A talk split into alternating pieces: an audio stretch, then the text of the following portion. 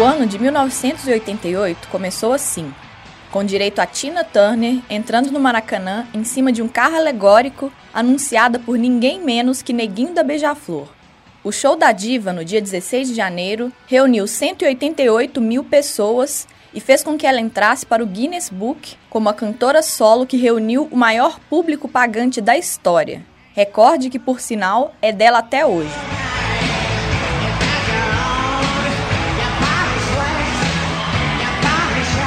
Falando em Guinness Book, lembra que no último episódio eu falei que a Xuxa estava começando a despontar como ídolo infantil? Pois em julho de 88, ela lançou o disco Show da Xuxa 3, que também está no Guinness como álbum infantil mais vendido da história. Sabe que música tem nesse disco?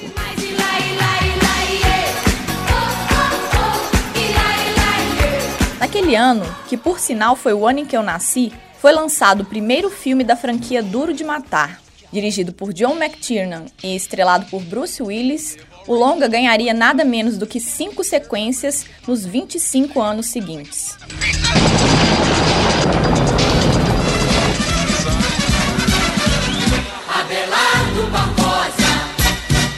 Quem não sobreviveu foi o Chacrinha, o velho guerreiro Abelardo Barbosa, um dos mais criativos e influentes apresentadores da história da televisão brasileira, faleceu aos 70 anos, após sofrer um infarto e ter insuficiência respiratória. Ele também tinha um câncer no pulmão.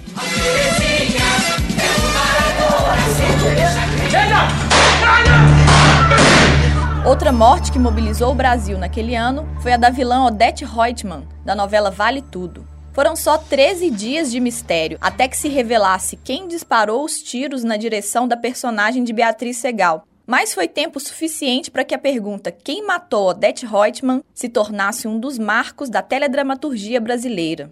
E por falar em marco... Ergue o punho! Vibra! É a vitória! Ayrton Senna do Brasil! Campeão mundial de 1988!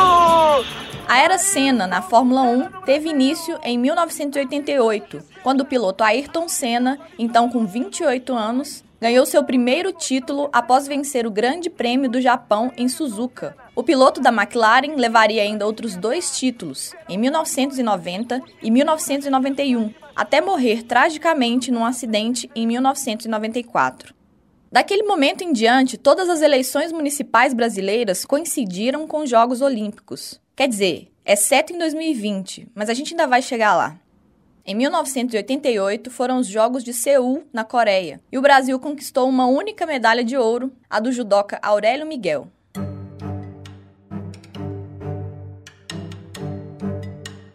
Na política internacional também houve alguns fatos importantes. Benazir Bhutto tomou posse como primeira ministra do Paquistão, se tornando a primeira mulher a governar um país muçulmano em quase dois mil anos.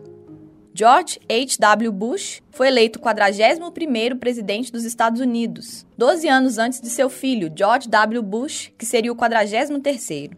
Menos distante daqui, mais precisamente no Chile, os cidadãos disseram não num plebiscito sobre a continuidade do general Augusto Pinochet por mais oito anos no poder. Esse foi o começo do fim do regime militar chileno, que teve início em 1973. Em 89 seriam realizadas eleições no país e em 1990 o ditador deixaria o cargo 17 anos após assumi-lo.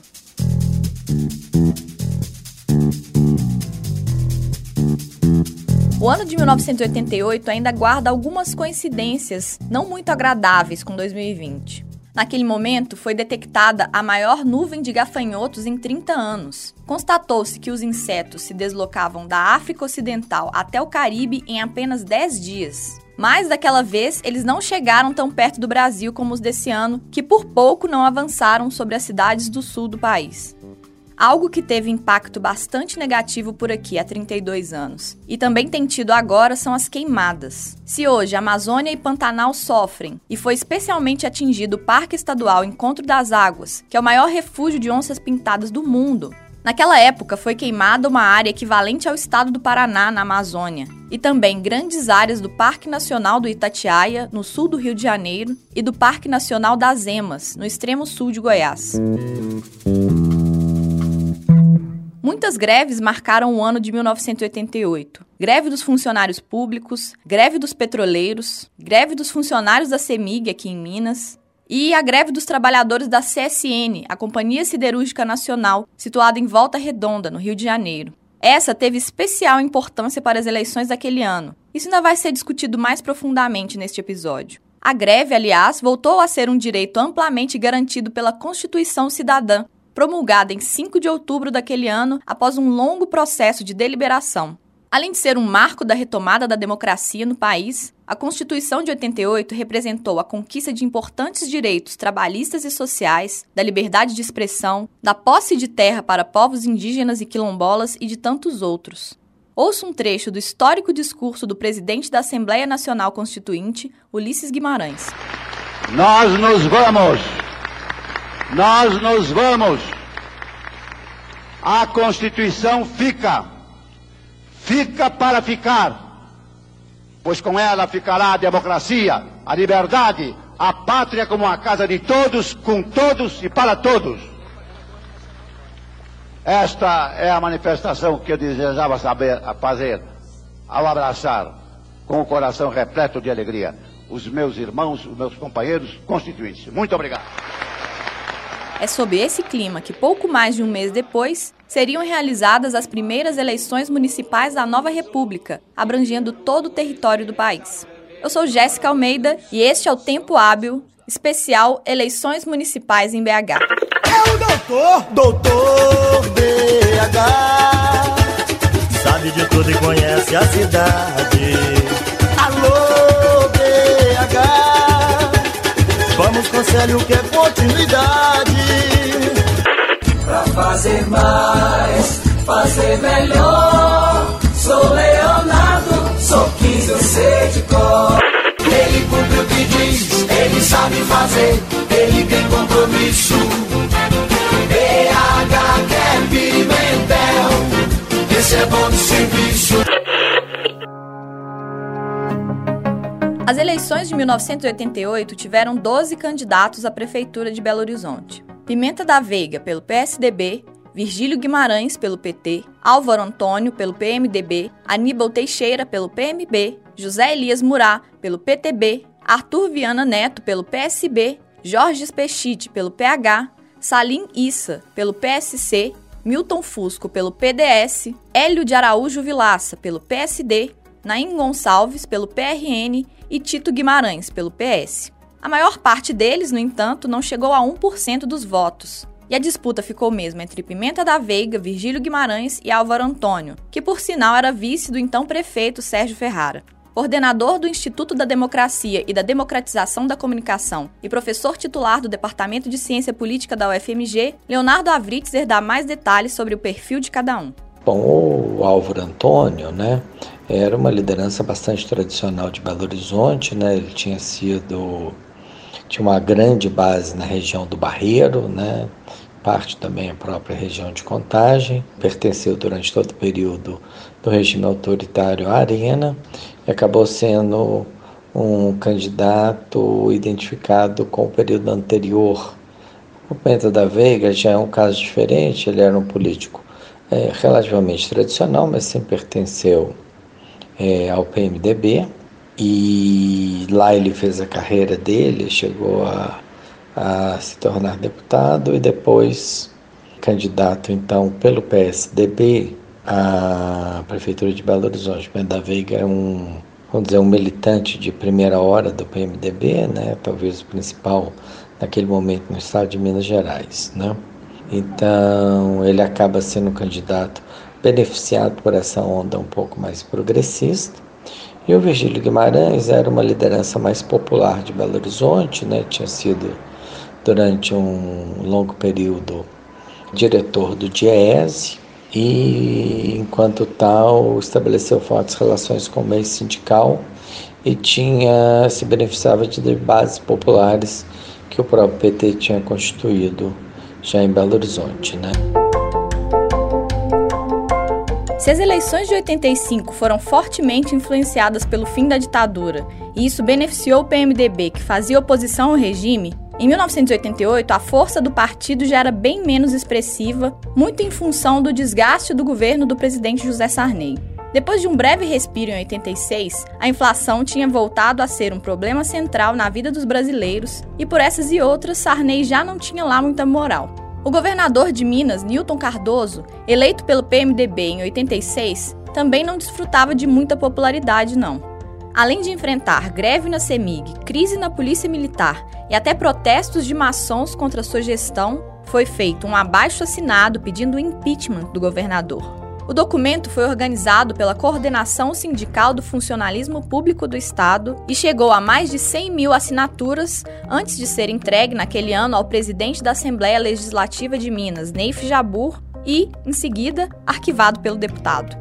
Para contextualizar algumas informações, a partir deste episódio, o Getúlio Fernandes vai ler alguns trechos de reportagens publicadas em jornais da época. A começar pela reportagem Sarney fica fora da campanha em Belo Horizonte, da edição de 26 de setembro do Jornal do Brasil. Depois de ter visto de perto, durante uma hora, os preços salgados do mercado central, distribuindo tapinhas nas costas de indiferentes consumidores e cumprimentando comerciantes, o candidato Álvaro Antônio falou que José Sarney está bastante desgastado e, por isso, dispensou educadamente a participação do presidente da República em seu programa gratuito no TRE, antes anunciada pelo ministro das Comunicações, Antônio Carlos Magalhães.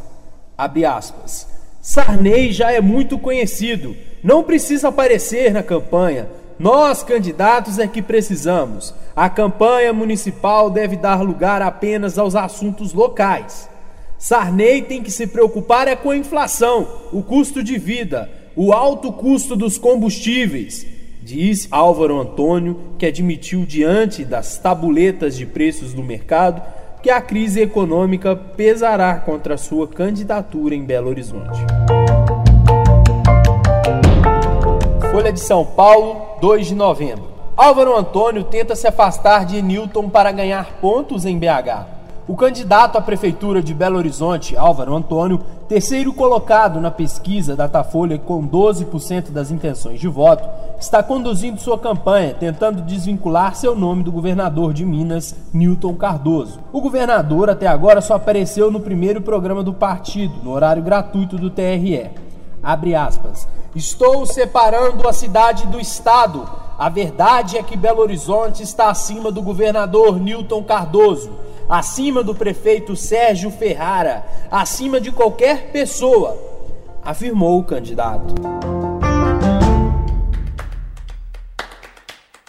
Já nas primeiras pesquisas, Pimenta da Veiga despontou como favorito. No Datafolha de 21 de agosto, o candidato do PSDB tinha 25% das intenções de voto, enquanto Virgílio Guimarães tinha 15% e Álvaro Antônio tinha 9%. Quase dois meses depois, em 9 de outubro, enquanto Virgílio se mantinha nos 15 e Álvaro Antônio subia para 12, o Tucano saltava quase 10 pontos percentuais, indo aos 34%. Aqui eu acho que cabe contar um pouco a história do então recém-fundado PSDB.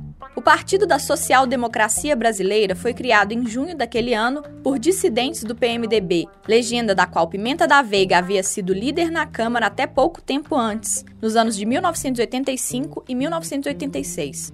As divergências entre os PMDBistas se tornaram mais evidentes ao longo dos trabalhos da Assembleia Nacional Constituinte, entre 87 e 88, e foram dois os principais fatores que levaram à criação do novo partido.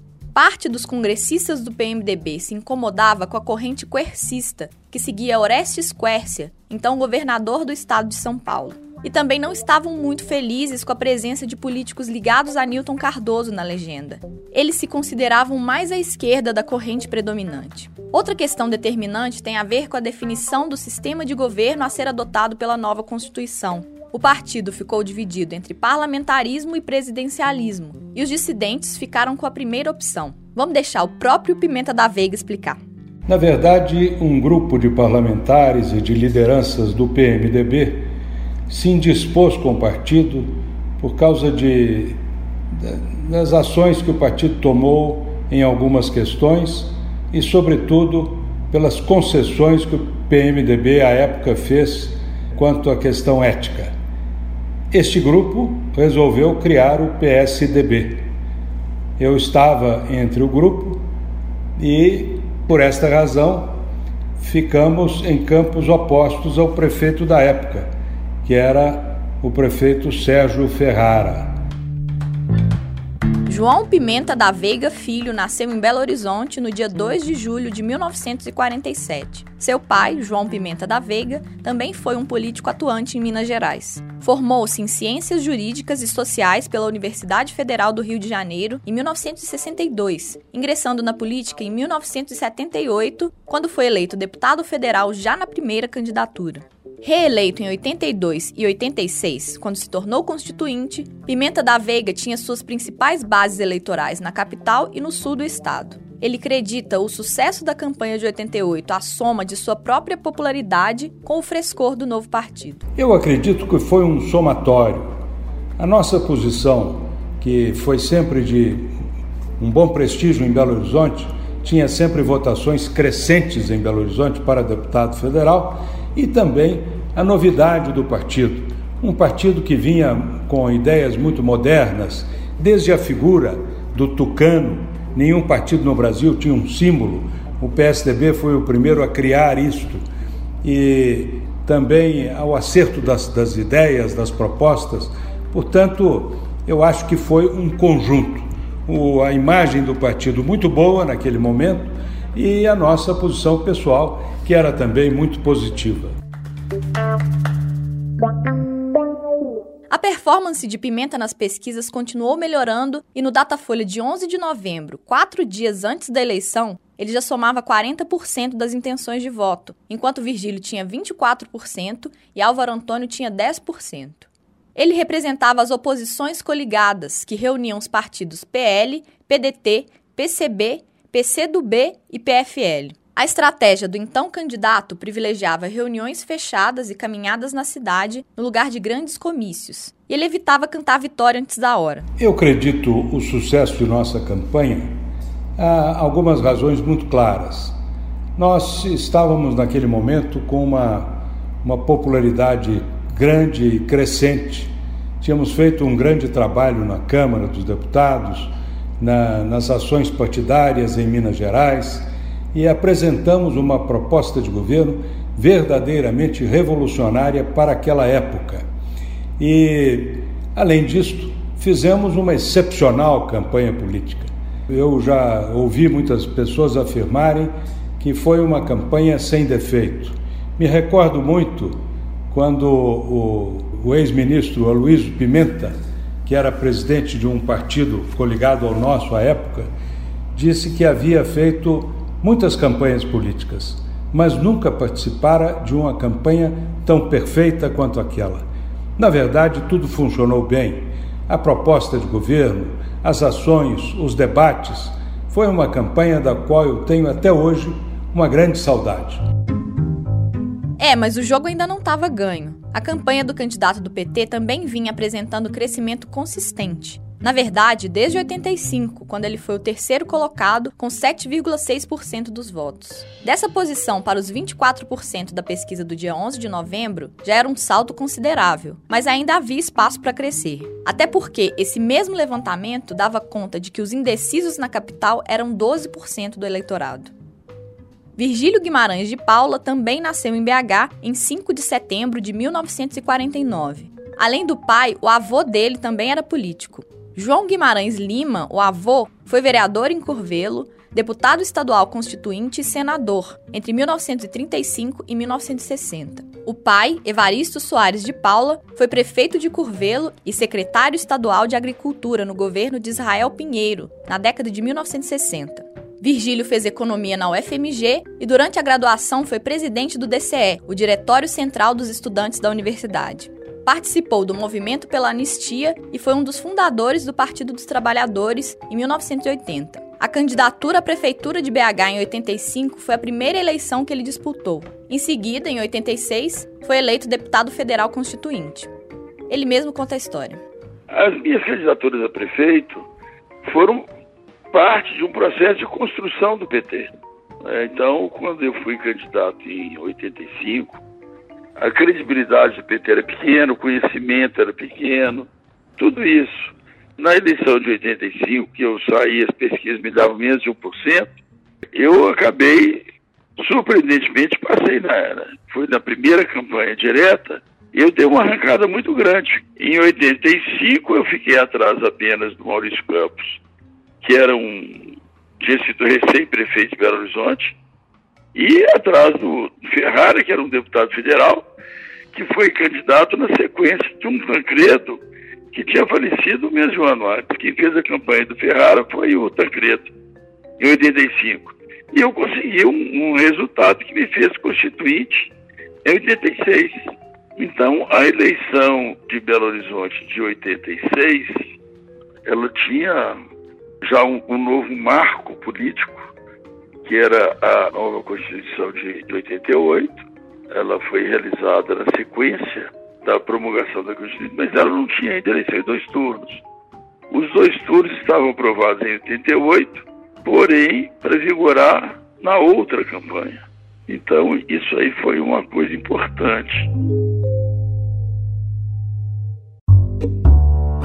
Além da eleição em dois turnos, outro direito que foi garantido pela nova Constituição, mas não vigorou em 88, foi o dos maiores de 16 anos estarem aptos a votar. Isso fez com que a jovem Astir Mendes, então com 16 anos e 7 meses, levasse a juízo no Supremo Tribunal Federal o primeiro mandado de injunção contra o Tribunal Superior Eleitoral. Ela exigia que fosse imediatamente alistada como eleitora, pois gostaria de votar nas eleições para prefeito e vereador. Nós fomos atrás da Astir para relembrar o que aconteceu. Hoje ela é historiadora e tem 48 anos. Em 1988, eu era uma adolescente que escutava Legião Urbana, Cazuza, que vivia todo um movimento onde questionavam o país.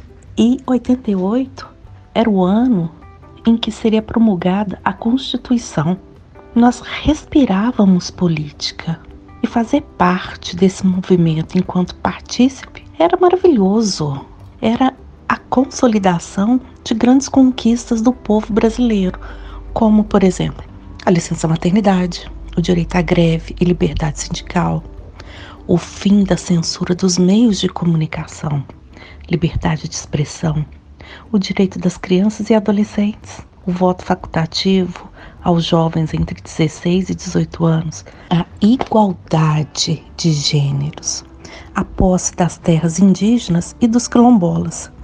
E muitas dessas conquistas hoje estão sendo questionadas, estão sendo colocadas em xeque. 1988 é um ano histórico de grandes conquistas que não pode ser esquecido. O pai de Astir e ex-militante do PCB, Barnabé Luz Rodrigues, procurou o advogado Carlos Gomes, que assumiu a causa gratuitamente e foi quem sugeriu o mandado de injunção. Ela queria participar das eleições para votar em Virgílio Guimarães para prefeito e em Padre Lage para vereador. Fiz boca de urna para o Padre Lage, que fazia um trabalho voltado para as classes mais necessitadas. Ele lutava pela igualdade por melhores condições de vida para moradores de favela. Ele fazia parte da pastoral de favela junto com a irmã Rosa. Por isso que eu fui às ruas. Eu fui lutar pelas minorias, que inclusive em período de pandemia, como está acontecendo atualmente, são os mais sacrificados. Votar no PT naquele ano ou fazer política, propaganda, campanha política para o PT, naquela época me parecia o mais certo. Infelizmente, não consegui votar naquele ano. Fiquei triste, é claro, mas me senti ainda mais desafiada a fazer valer os meus direitos.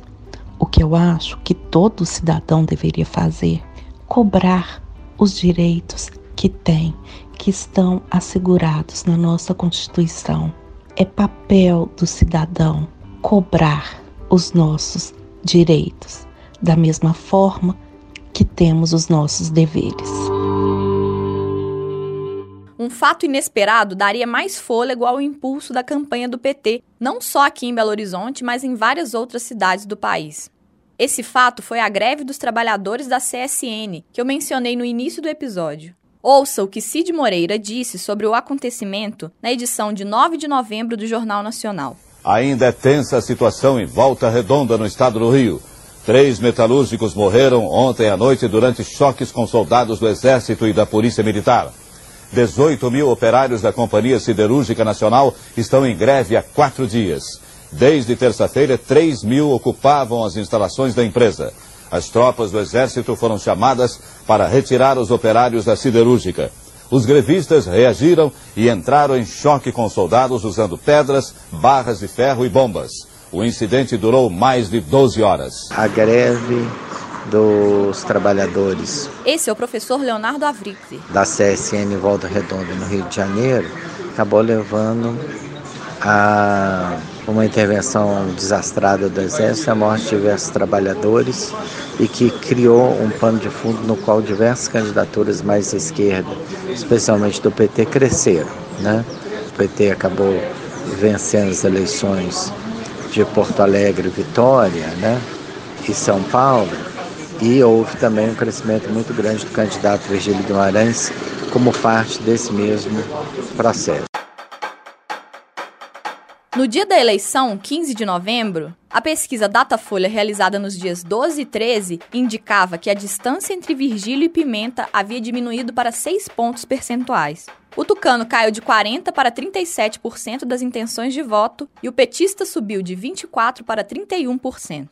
A ainda alta margem de indecisos de 11% deixou tudo ainda mais indefinido e os dias que se seguiram bastante tensos. Ouça mais um trecho de reportagem na voz do Getúlio. Folha de São Paulo, 15 de novembro. Ontem, Pimenta e Virgílio continuaram mantendo contatos pessoais com eleitores, em busca dos votos de indecisos, que, de acordo com a pesquisa do Datafolha, ainda são 11% em Belo Horizonte. Os eleitores que pretendem anular o voto ou deixar a cédula em branco são 6% número maior do que a soma dos votos dos nove outros candidatos à prefeitura.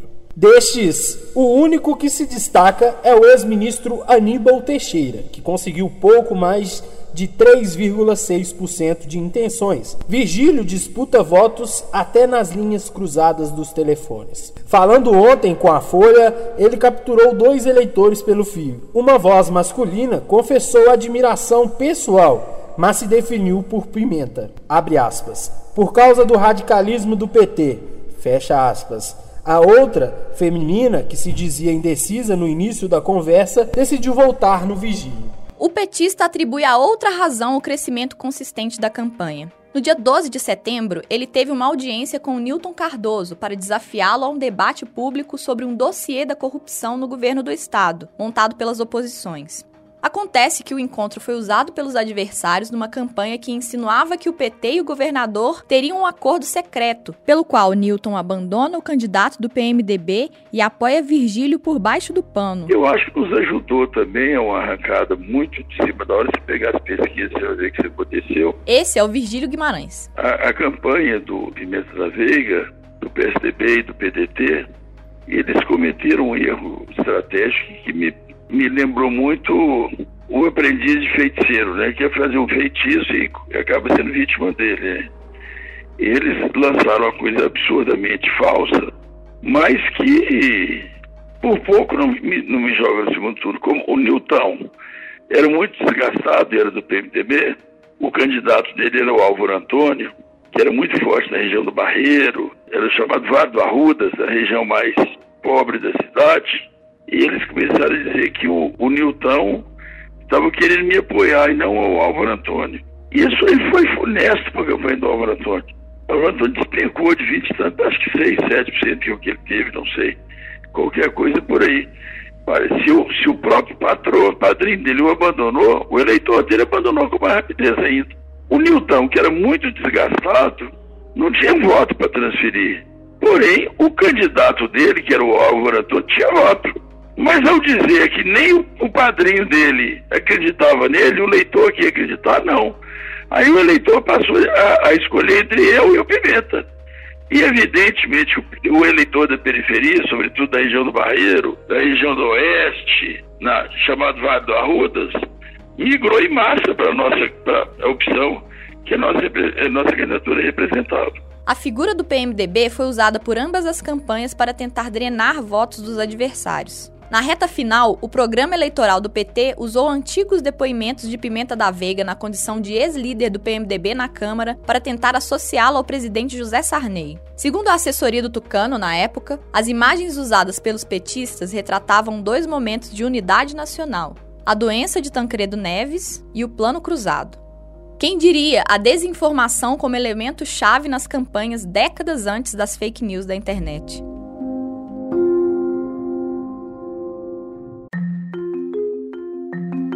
Com 20% das urnas apuradas, lembrando que o voto era em cédula de papel, Pimenta da Veiga tinha 89 mil votos e Virgílio Guimarães 72 mil. Com o quadro indefinido, o Tucano preferiu se recolher com a família e passou dois dias sem dar entrevistas. Virgílio, por sua vez, percorreu as juntas apuradoras na condição de prefeito, já que tinha possibilidades matemáticas de virar o resultado.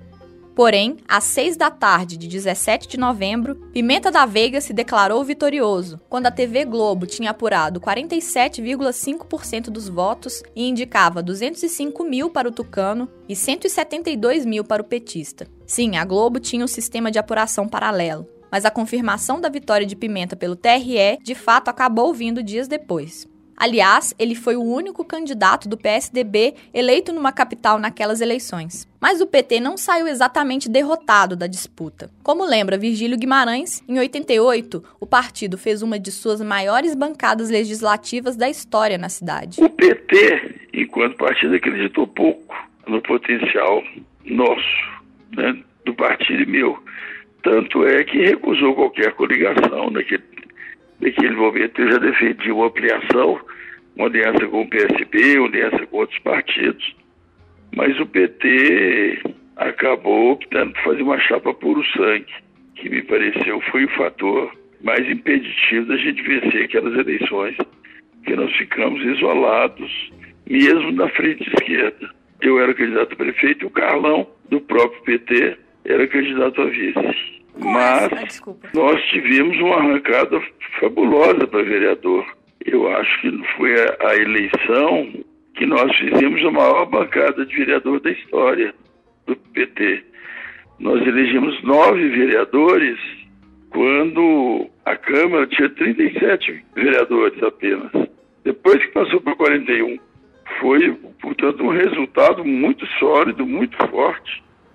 Entre esses vereadores estava ninguém menos que Patrus Ananias, que protagonizaria as eleições de 1992, ao lado de uma figura já mencionada aqui no episódio passado, o ex-prefeito Maurício Campos.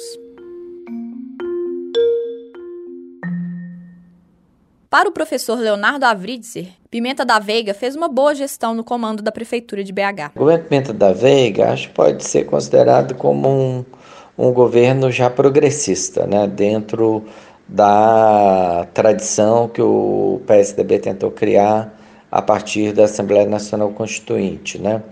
Ele é um governo que realiza importantes mudanças em questões que vão ficar na própria estrutura de governo da cidade. Por exemplo, né? ele é o governo que faz reforma tributária, começa de fato a cobrar IPTU de forma progressiva, né?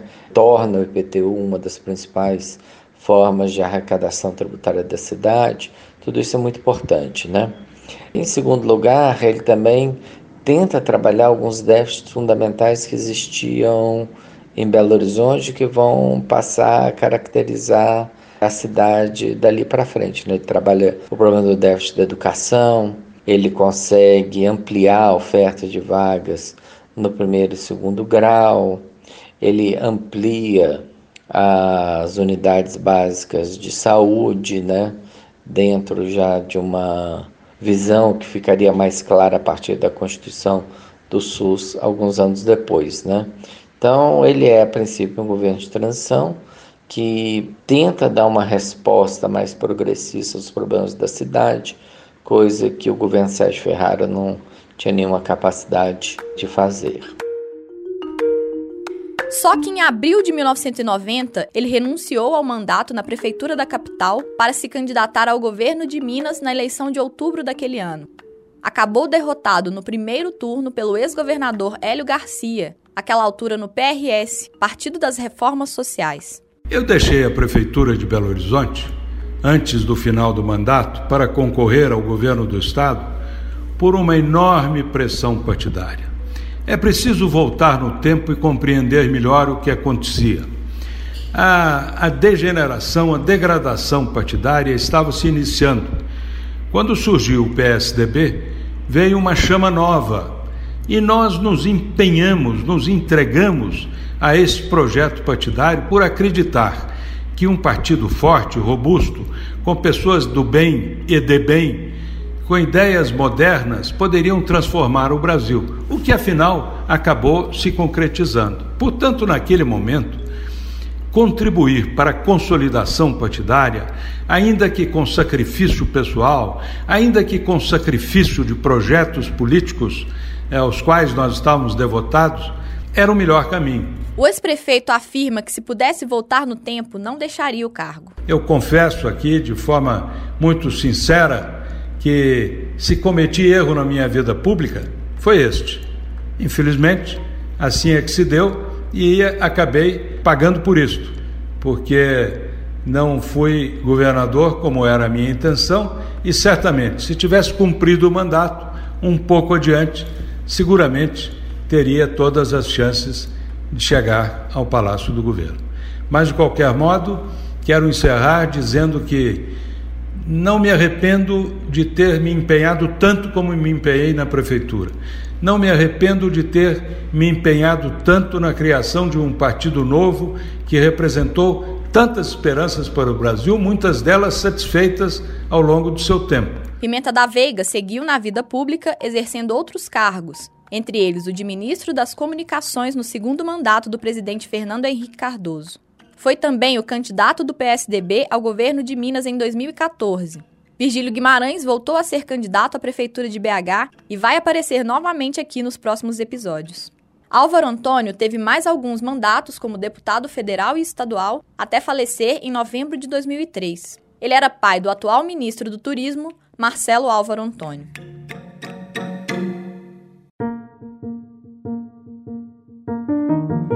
Você ouviu o podcast Tempo Hábil, especial Eleições Municipais em BH, sobre o ano de 1988. Esse episódio teve produção e edição feitas por Getúlio Fernandes e por mim, e apoio técnico de Diego Regal. Eu sou Jéssica Almeida e o Tempo Hábil retorna na semana que vem. Até lá!